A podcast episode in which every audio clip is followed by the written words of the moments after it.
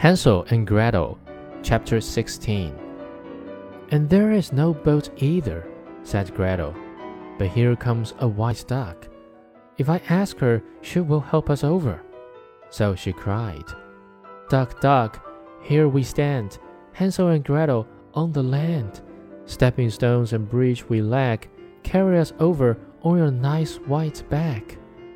And the duck came accordingly, and Hansel got upon her and told his sister to come too. No, answered Grethel. That would be too hard upon the duck. We can go separately, one after the other. And that was how it was managed. And after that, they went on happily until they came to the wood, and the way grew more and more familiar, till at last they saw in the distance their father's house. Then they ran till they came up to it, rushed in at the door, and fell on their father's neck.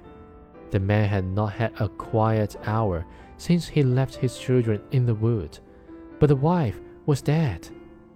And when Grethel opened her apron, the pearls and precious stones were scattered all over the room, and Hansel took one handful after another out of his pocket.